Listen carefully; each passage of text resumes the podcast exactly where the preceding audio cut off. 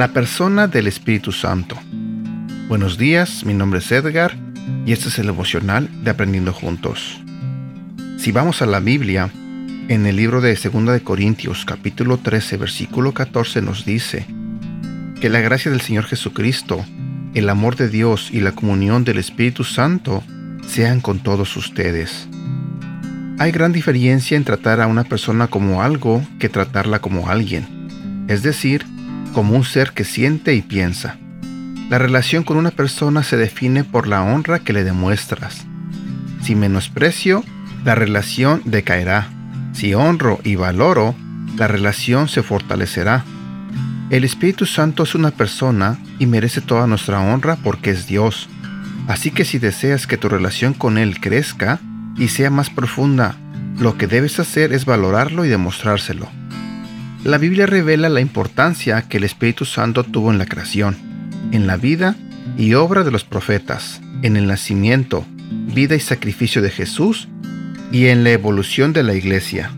La clave del mover de Dios está en creer la importancia que tiene la persona del Espíritu Santo y comportarnos de acuerdo con esa fe. El Espíritu Santo no ocupa el tercer lugar en la Trinidad porque es tan importante como el Padre y el Hijo siendo los tres uno solo. Tu comunión con Él será mejor cuando lo reconozcas como la divina persona que es. Más que estudiarlo, hay que conocerlo, y para lograrlo hay que buscarlo en intimidad. Busco al Señor en oración.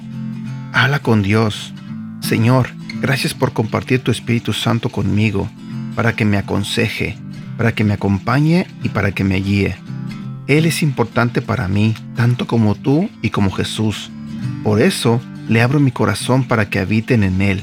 Ahora dile al Espíritu Santo, te valoro y te amo, te reconozco como Dios, amigo y consejero. Te invito a que habites en mí y me llenes de tus dones. Reflexiona sobre esto. ¿Le has otorgado al Espíritu Santo la misma importancia que al Padre y al Hijo? ¿O lo has relegado al tercer lugar?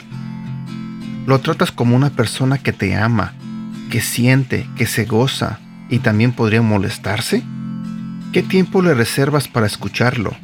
Convencido de que anhela comunicarse contigo y que se preocupa por ti.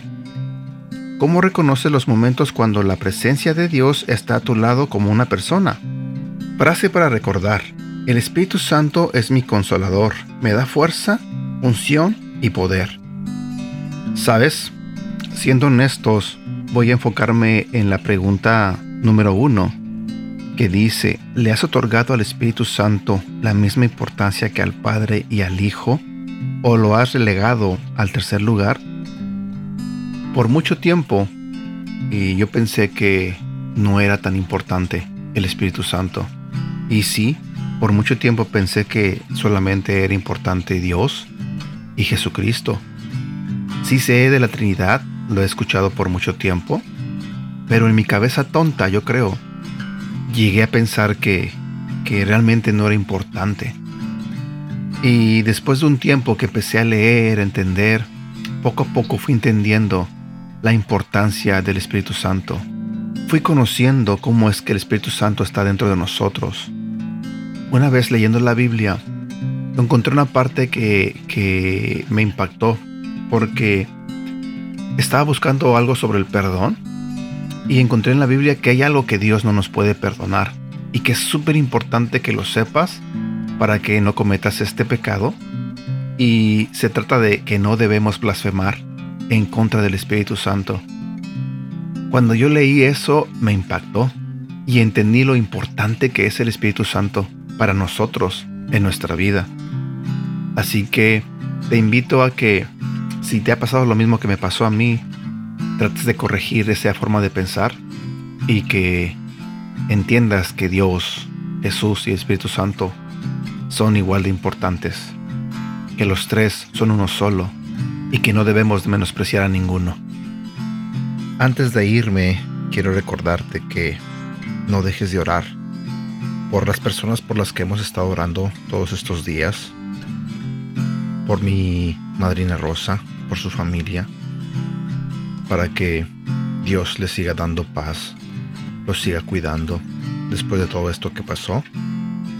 también por Bernie, eh, para que Dios pueda ayudarlo en este proceso, en esta lucha contra el cáncer.